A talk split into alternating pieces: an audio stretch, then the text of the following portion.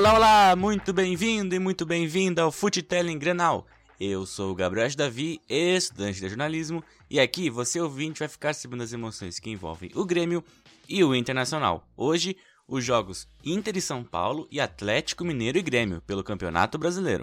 O Colorado com jogo direto pela ponta da tabela e o tricolor procurando recuperação no campeonato contra o líder. Solta a vinheta!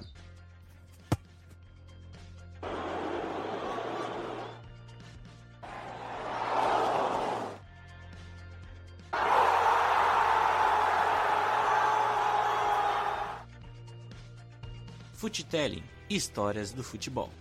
E antes de passar né, para o futebol masculino, na última quinta teve Grenal pelo Brasileirão Feminino e teve vitória por 1 a 0 do time das Gurias Coloradas. Com isso, o Inter está em terceiro lugar com 21 pontos e o Grêmio é o, dez, é o sétimo colocado com 18 pontos. O campeonato está na sua 11 primeira rodada, são 15 rodadas e depois começa as quartas de final com os oito melhores times. Então as, os dois times da dupla Grenal aí estão na zona de classificação. O Inter em terceiro e o Grêmio em sétimo. Agora vamos passar para o futebol masculino e começando pelo Grêmio. Para a partida contra o Galo fora de casa, o time comandado por Renato Gaúcho conta com resultado no Grenal e o seu retrospecto fora de casa para ter um bom resultado. O Grêmio tem cinco jogos pelo Brasileirão fora, são quatro empates e uma vitória, ou seja, invicto como visitante. Por outro lado, o Galo está com quatro vitórias em quatro jogos, o único 100% sobre, sobre seus domínios. Então aí o jogo do invicto fora de casa contra o time que é 100% em casa. Sobre a escalação, a tendência de algumas preservações, como Diego Souza, Alisson, Kahneman e o Vanderlei talvez. O Maicon, o Jean-Pierre e o Jeromel seguem como desfalques, todos em recuperação de lesões. O provável time gremista tem Paulo Victor, Victor Ferraz ou Orejuela, Paulo Miranda, David Braz e Cortez ou Diogo Barbosa, Lucas Silva, Darlan e Matheus Henrique, Robinho, PP, com o Isaac lá na frente. Já já a gente descobre como o time começou contra o Atlético Mineiro. Agora vamos para as notícias do Inter. E bastidores agitados no, no pós-grenal. O presidente Marcelo Medeiros demitiu o vice-presidente Alessandro Barcelos. Também deixaram os cargos o quarto vice eleito Humberto Busnello, o vice da administração Victor Grunberg e o vice de marketing Nelson Pires e ainda o assessor da presidência Flávio Ordoc, todos de movimentos que agora são oposição ao movimento Intergrande, o MIG, que tem o Marcelo Medeiros. Em pronunciamento à imprensa, né, na sexta-feira, o presidente afirmou que a decisão partiu da assinatura de um documento de aliança entre a Academia Colorada, Convergência Colorada e Inove Inter para as eleições do clube em 2020, houve uma reunião do Conselho de Gestão em que ficou decidido que, que os dirigentes signatários deveriam deixar os cargos à disposição. Barcelos, Nelson Pires e Flávio Ordoc são integrantes do Academia Colorada, movimento recém-criado e que se coligou com o Convergência Colorada de Victor Lumberg e com o Inove Inter, de oposição. As saídas foram definidas ao longo do dia em uma série de reuniões de Marcelo Medeiros, com cada um deles, todas elas individuais. Vamos ouvir o que o Marcelo Medeiros falou sobre essa situação. É, esse movimento que nós tomamos, o Rodrigo, é justamente porque o Inter está na frente, o Inter é maior que a política. Justamente para proteger o, a, o, o coração, a alma do clube, que é o futebol, de qualquer interferência política. Eu, eu, eu vou sempre levar o Alessandro, nós vamos ter uma amizade pro resto da vida. A forma como o episódio se deu é que eh, não pode ser feito assim. O presidente tem que ser comunicado dos movimentos que estão sendo, estão sendo realizados. Eu aprendi, eu aprendi e, com meu pai e com meu tio, que antes de serem presidentes foram vice de futebol, e eu aprendi, sendo vice de futebol, que a relação presidente VP de futebol, ela é umbilical. É, é, esse, esse, essa desinformação, ela, ela foi constrangedora para a presidência. Então, nesse sentido, o Conselho de Gestão tomou essa decisão. Outro ponto da coletiva foi a fala do presidente sobre Cudê. Vamos ouvir. Garanto Eduardo Cudê. O Eduardo Cudê não é uma convicção do Marcelo Medeiros, não é uma convicção do atual ou do ex-vice de futebol, uma convicção do clube. Agora, eu também não gostei do Grenal. Eu também não gostei do Grenal que nós perdemos na Arena. E os jogadores sabem disso. A comissão sabe disso. Porque a gente tem aqui a liberdade, a transparência e o respeito para poder conversar na forma adequada, no ambiente adequado, daquilo que tu enxerga. É, eu não quero ser, eu não, jamais vou escalar, escalar um time, não é a minha função.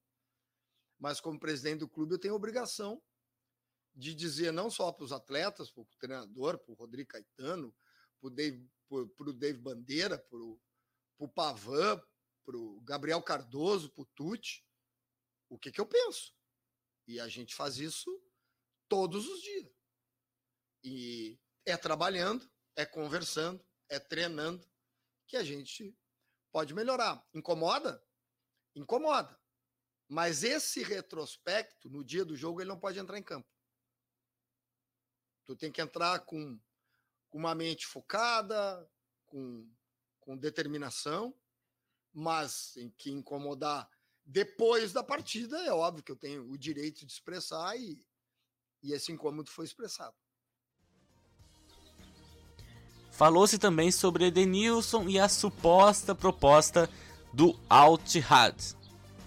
Olha, eu vou repetir aqui uma frase que eu acho que eu digo desde 2013, né? A gente não comenta ah, negócios, saídas e vindas de Atlanta. O Edenilson é um jogador extremamente importante para o clube, extremamente importante para o esquema, extre extremamente importante no grupo. E nós não, não temos nada a respeito desse jogador. Está tá se falando muito aí na mídia, mas aqui não, não, não aconteceu nada.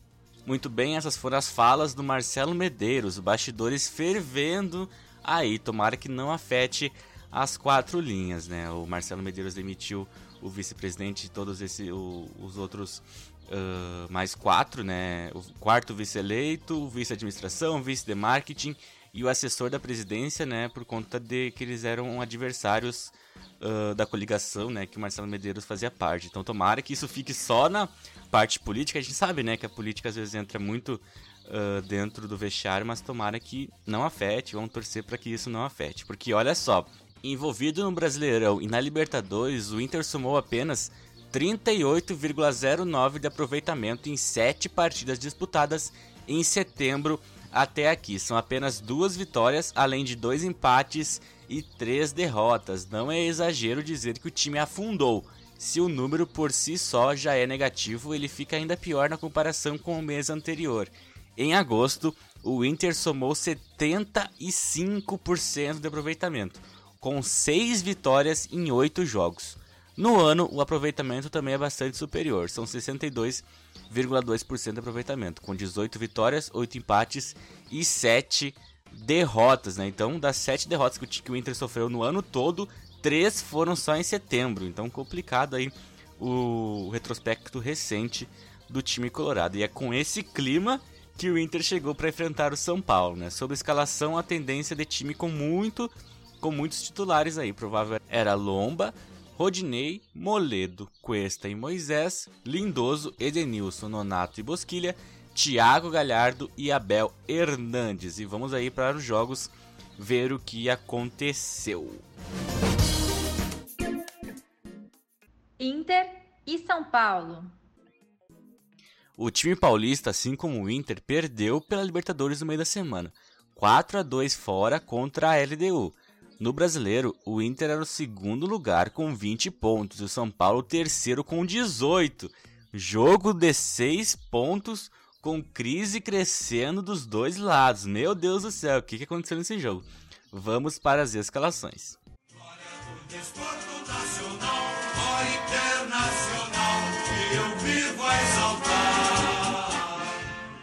O time colorado começou com Lomba, Heitor, Zé Gabriel, Cuesta e Moisés, Musto, Edenilson, Marcos Guilherme Bosquilha, Abel Hernandes e Thiago Galhardo.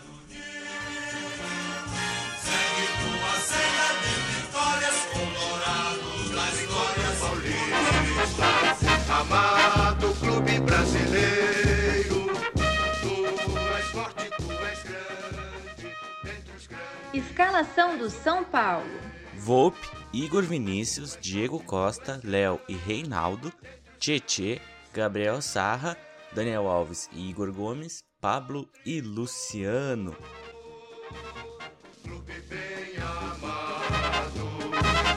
As tuas glórias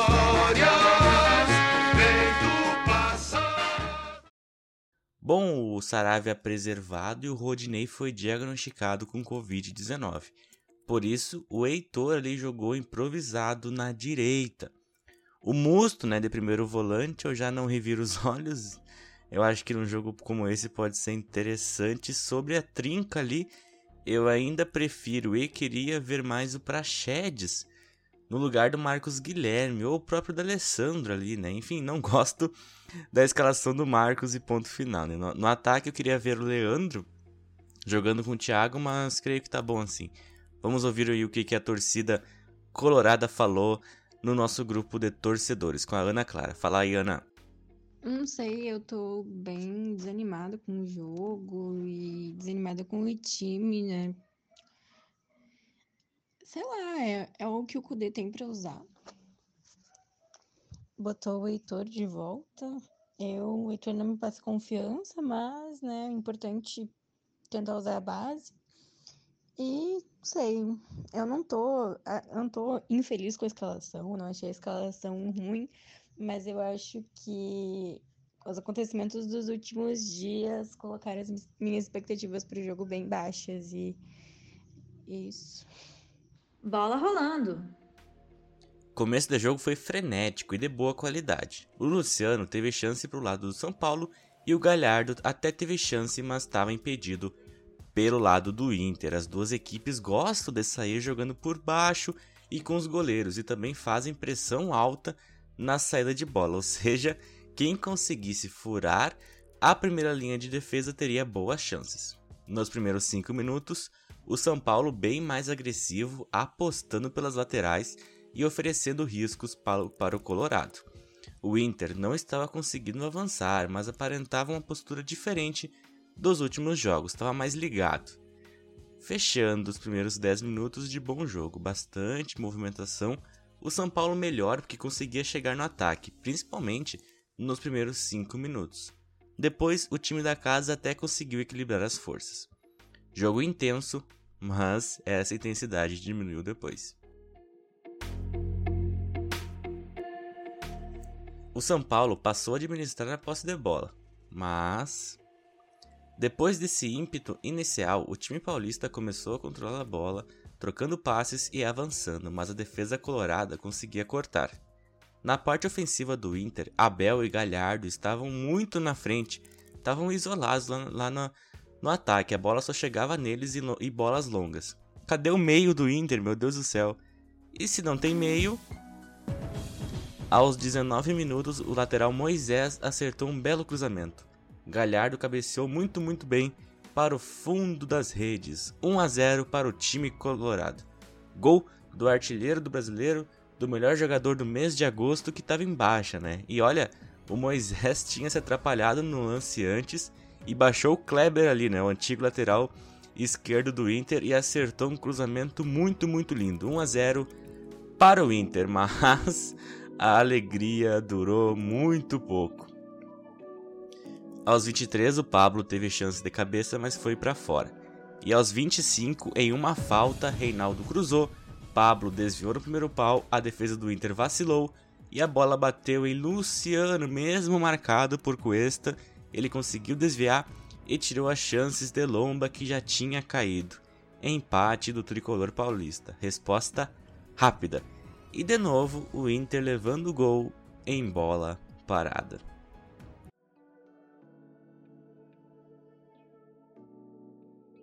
Depois do empate, o time gaúcho tentou ter a bola e avançar aos poucos, mas, pe mas pecava muito na criação. Aos 28, inclusive, o Galhardo errou um passe imaginando que teria um companheiro do lado. O Bosquilha tava, até participava das jogadas, mas ele estava muito recuado. O Edenilson não aparecia e o Marcos Guilherme só errava. Olha, esse meio não estava nada legal.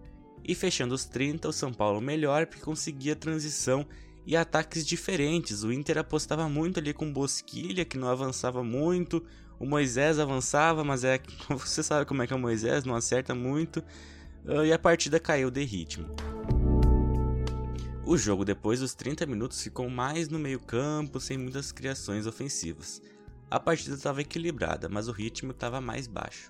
O São Paulo até chegou no ataque nos últimos 5 minutos, mas não teve nenhuma conclusão. E o Inter, com os problemas de criação, muito menos, né? Para ter uma noção, o time da casa teve uma finalização, já o São Paulo duas, mas a posse visitante era mais ofensiva, então o São Paulo estava um pouquinho melhor. E fim de primeiro tempo, 1 um a 1 um, e mesmo com esses números aí de uma finalização pro Inter e duas pro São Paulo, o jogo estava até, até que bom. Vamos aí pro resumo. O primeiro tempo, em resumo, foi marcado por Bom primeiro tempo, principalmente nos primeiros 30 minutos. Um gol de cada lado, jogo bem parelho, com o São Paulo um pouco melhor, pois, pois estava mais no ataque. Mesmo assim, poucas chances claras de gol. O segundo tempo tinha tudo para ser melhor. Para ser melhor para o Inter, teria que resolver o meio-campo. Penso que o Praxedes seria uma boa pedida. Para não falar de novo do D'Alessandro, pelo amor de Deus. No lugar do Marcos Guilherme, que ele não rende, não rende ele pode ter uma função tática de acompanhar o lateral, mas o Praxedes pode fazer isso, o Kudê pode botar o Praxedes no meio, e o Edenilson na ponta, o Edenilson pode marcar muito bem o lateral. Então, ai, Marcos Guilherme ali só, só, só me, me cansa a cabeça. Marcos falar do Marcos Guilherme, todo o programa aqui falar do Marcos Guilherme, que ele não faz nada, não faz nada, e peço do Alessandro, peço o Praxedes, peço o Nonato. Olha, vamos ver se o Kudê vai mudar isso aí nos próximos jogos. Já o São Paulo, né, para sair com uma vitória, tinha tudo para ser mais agressivo. Vamos ver o que rolou no segundo tempo. Etapa complementar. E o São Paulo começou em cima. Aos dois, o Tietchan recebeu sozinho na lateral da área e chutou forte, mas Lomba jogou para escanteio. Na cobrança, Diego finalizou e o goleiro do Inter buscou de novo. Olha aí o Lomba aparecendo. Terminados os 10 minutos iniciais com domínio paulista 61% de posse de bola e ela era ofensiva, né? Teve a grande oportunidade com Tietê e já contava com três chutes a gol, um a mais que toda a primeira etapa. Já o Inter continuava com sérios problemas de criação, chegava no intermediário e tentava cruzamentos sem sucessos. E o time se complicou ainda mais.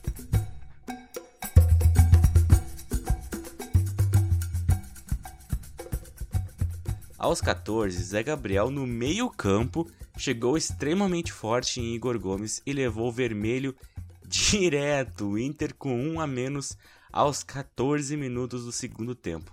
Logo depois, o Cudê finalmente tirou Marcos Guilherme para botar o Moleda. Essa foi uma substituição tática ali para para frear aí o time de São Paulo, porque com um a menos, né? Aos 18, o Igor Gomes de novo estava saindo de frente para o gol e foi atingido por Heitor no limite antes da área, amarelo para o jogador colorado. Depois da expulsão desses lances, o São Paulo cresceu e buscava virada. O gol estava esquentando, tinha bastante espaço. Aos 23 entrou Lindoso para sair o Abel. Seguraram um a um e quem sabe algum contra-ataque milagroso. Fechando os 30 minutos com, claro, domínio do time paulista, mas estava parando na muralha colorada. Tanto que nem falei de chances aí, né? Já o Inter se segurava, cortava, mas tinha só Edenilson, Galhardo e Bosquilha para a transição ofensiva que não acontecia. Aos, aos 35 saiu o zagueiro Léo para entrar o atacante Paulinho Boia, entrou o Trellis para sair o Sarra também, São Paulo para cima. Aos 39 o Galhardo sentiu o joelho e pelo replay ali pareceu que foi uma torção preocupante, mas ele continuou em campo. Vamos ver o que aconteceu aí com o Galhardo, se foi alguma coisa séria. Aos 42, Igor Vinícius recebeu na lateral da área e chutou. Lomba fez outra grande defesa. Pressão do São Paulo, 66% de posse de bola, mas acabava finalizando pouco. O Inter estava conseguindo se segurar. Aos 46 entrou Praxedes para sair o desgastado Musto. Aos 49, Daniel Alves teve uma imensa chance de cabeça, o Lomba pegou de novo. E aos 50, Igor Gomes teve chute que passou perto. Enfim, fim de jogo 1 a 1. Vamos ouvir um resumo do segundo tempo.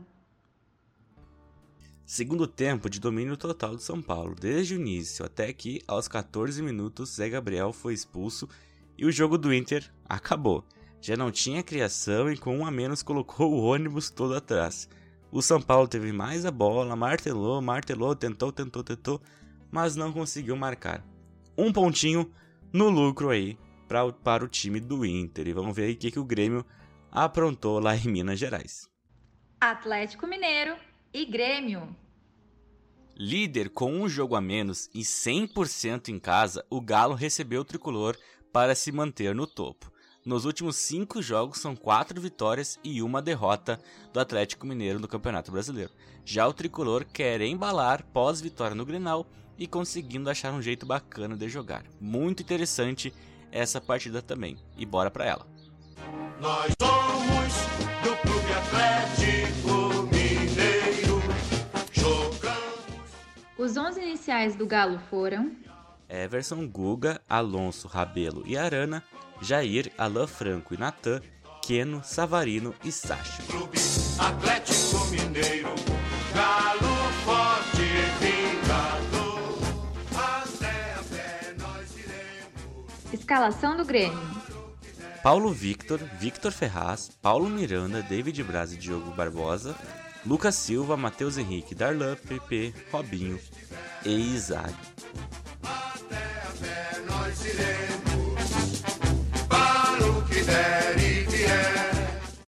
Que mesmo aí com algumas preservações e lesões, eu gostei do time do Grêmio, tava bem forte. Como eu falei nos últimos programas, eu gostei da trinca de volantes e com o acréscimo do PP ali na frente, então, bah. Eu tava bem curioso para ver o Isaac no lugar do Diego Souza. Vamos observar aí.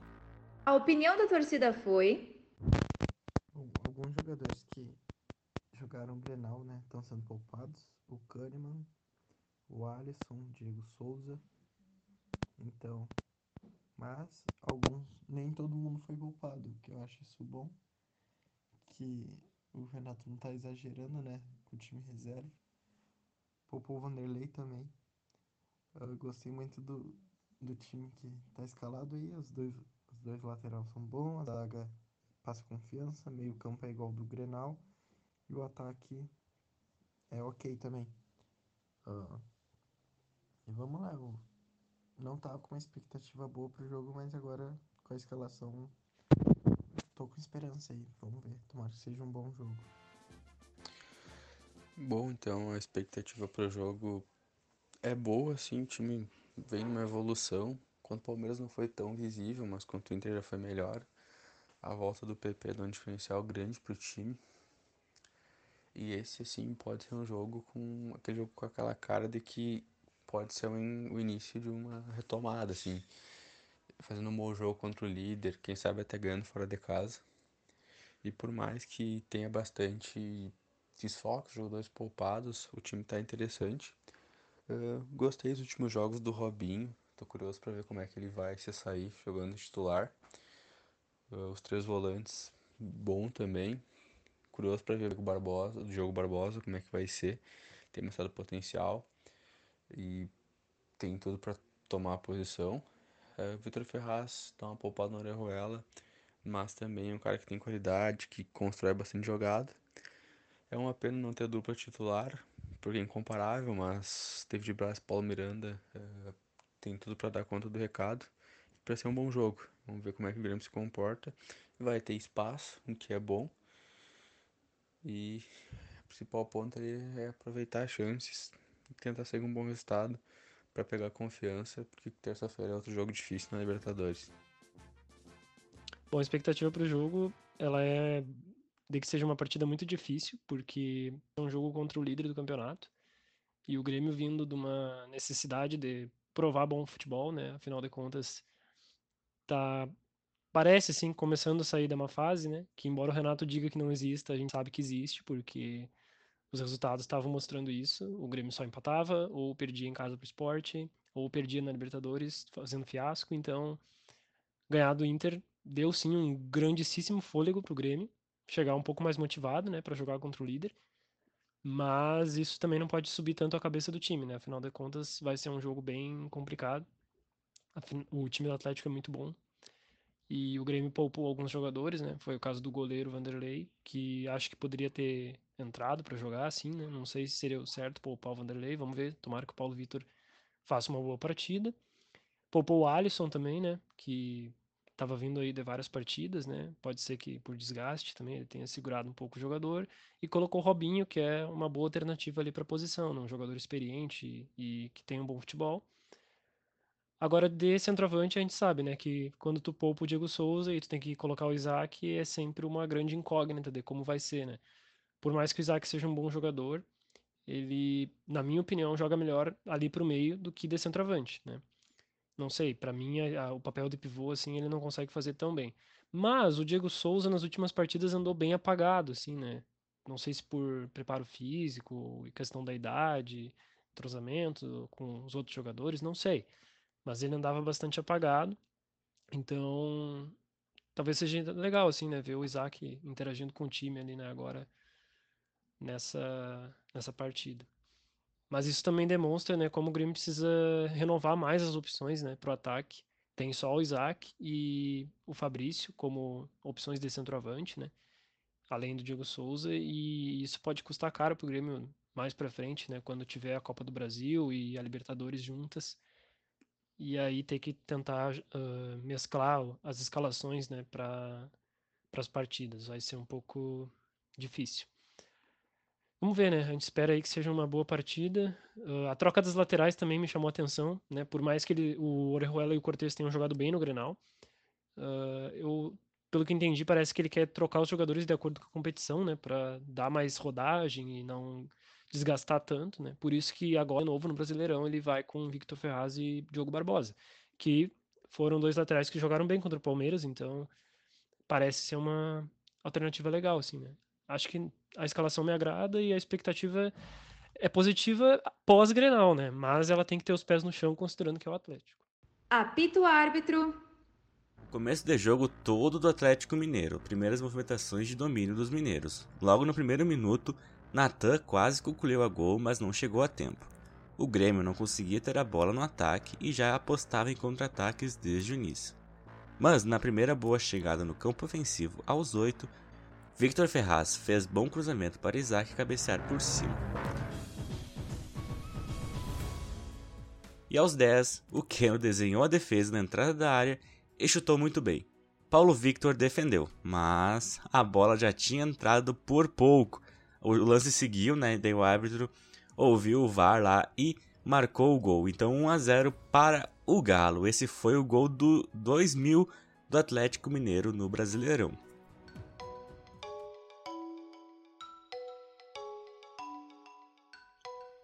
Mesmo com a vantagem, os minutos seguintes do gol contaram com os mineiros continuando no ataque.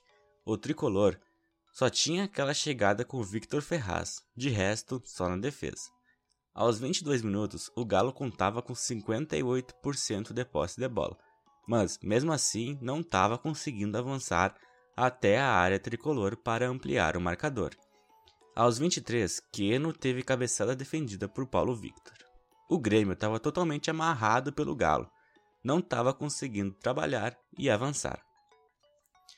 Até que, por volta dos 27 minutos, o tricolor começou a se soltar e ter uma posse de bola no ataque. O problema era deixar o contra-ataque para o Atlético, que era muito forte. Fechando os 30 minutos com essa tônica, o Grêmio crescendo, ocupando mais os espaços, mas o Galo ainda era muito, muito perigoso. Aos 36, Savarino teve boa chance e recebeu uma bola sobrada de cruzamento e chutou. A bola desviou em Diogo Barbosa e foi para fora. O crescimento do time gaúcho foi freado. O Galo já ocupava o ataque de novo e rondava pelo segundo gol. Aos 42, em falta da entrada da área, Robinho bateu muito bem para a ótima defesa de Everson. O tricolor, de falta em falta, conseguia chegar no ataque nos minutos finais do primeiro tempo. A atuação dominante do Atlético não dava muita margem para análise da partida gremista, mas senti falta do Matheus Henrique, não estava aparecendo muito, o Isaac muito menos. Eu tava, gostei do Darlan, do PP, do Diogo Barbosa, que para mim foram os destaques. Aos 48, o Diogo conseguiu boa finalização para a defesa de Everson. Fim de primeiro tempo, 1 a 0. O primeiro tempo, em resumo, foi marcado por Domínio do Atlético Mineiro começou em cima, conseguiu o gol e continuou em busca do segundo. Os momentos que o Grêmio teve a bola no campo ofensivo foi por volta dos 27 até os 30 e poucos e depois dos 40. De resto, o domínio amplo do Galo que podia ter criado mais e ampliado o placar.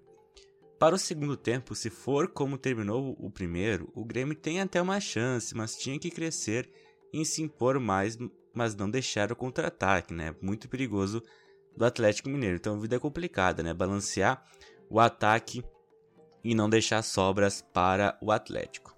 segundo tempo. Primeiras movimentações com o Grêmio melhor que na primeira etapa, trabalhando e avançando. Mas aos 5, de novo ele. Keno dominou na intermediária, cortou para o lado e arriscou. A bola desviou em David Braz e morreu no fundo das redes. 2 a 0. Dois gols de Keno. E o Grêmio não se abalou e respondeu rápido. Aos 8, Robinho cruzou e Guga tirou para escanteio. Na cobrança, blackout da defesa mineira e Isaac sozinho conseguiu finalizar para o fundo das redes. 2 a 1. E no lance seguinte, tréplica do Galo. Cruzamento na área e Sacha emendou um voleio forte. Paulo Victor fez defesa difícil. Aos 11 entrou Guilherme Azevedo para sair da Arlan, voltando para o esquema antigo. Vamos ver o que aconteceu. E aos 12, Robinho chutou na entrada da área, mas foi para fora. O jogo ficou frenético, chances boas para os dois lados, e o Grêmio cresceu. Aos 13, Isaac cabeceou para a defesa de Everson. O gol de desconto animou muito a equipe gremista, estava agredindo bastante.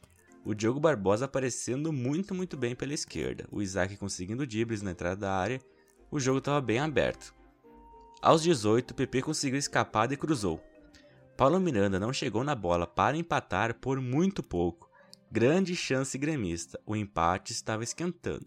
Será que rolou? Olha, eu vou escrevendo enquanto eu vejo o jogo, né? E confesso que escrevi se será que rolou.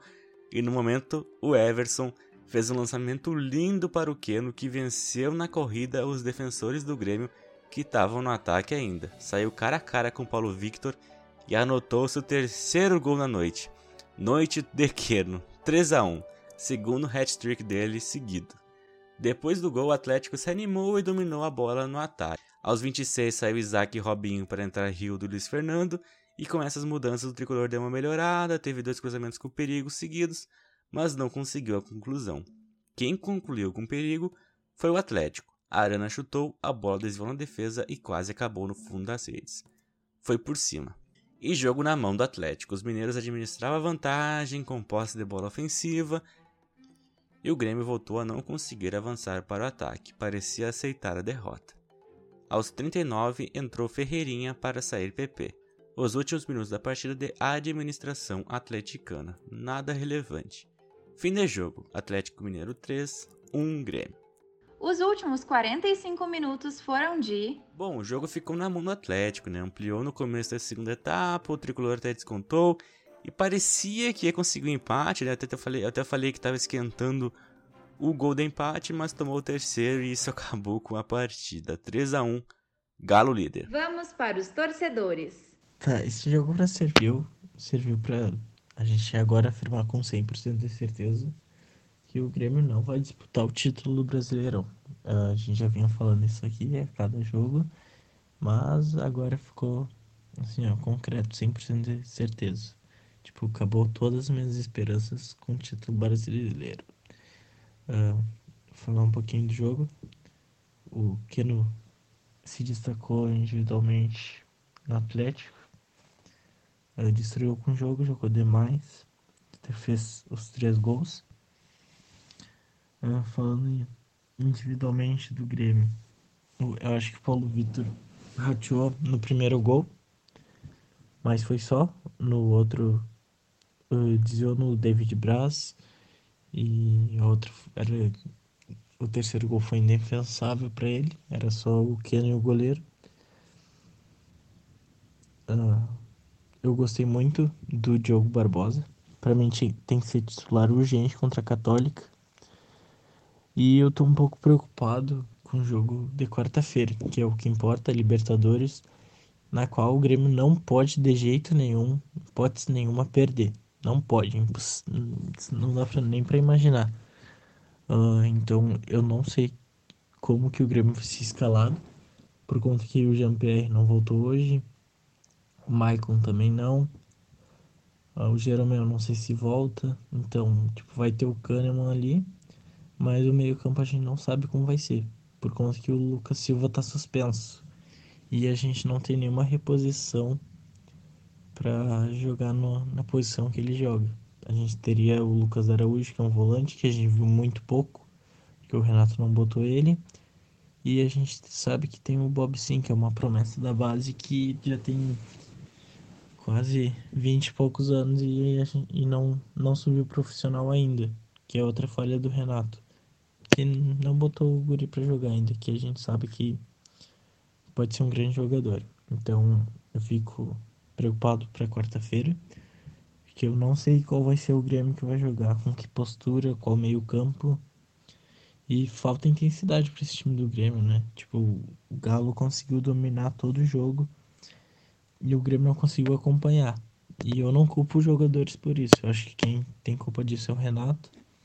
Volto a repetir, a gente já vinha criticando isso há muito tempo.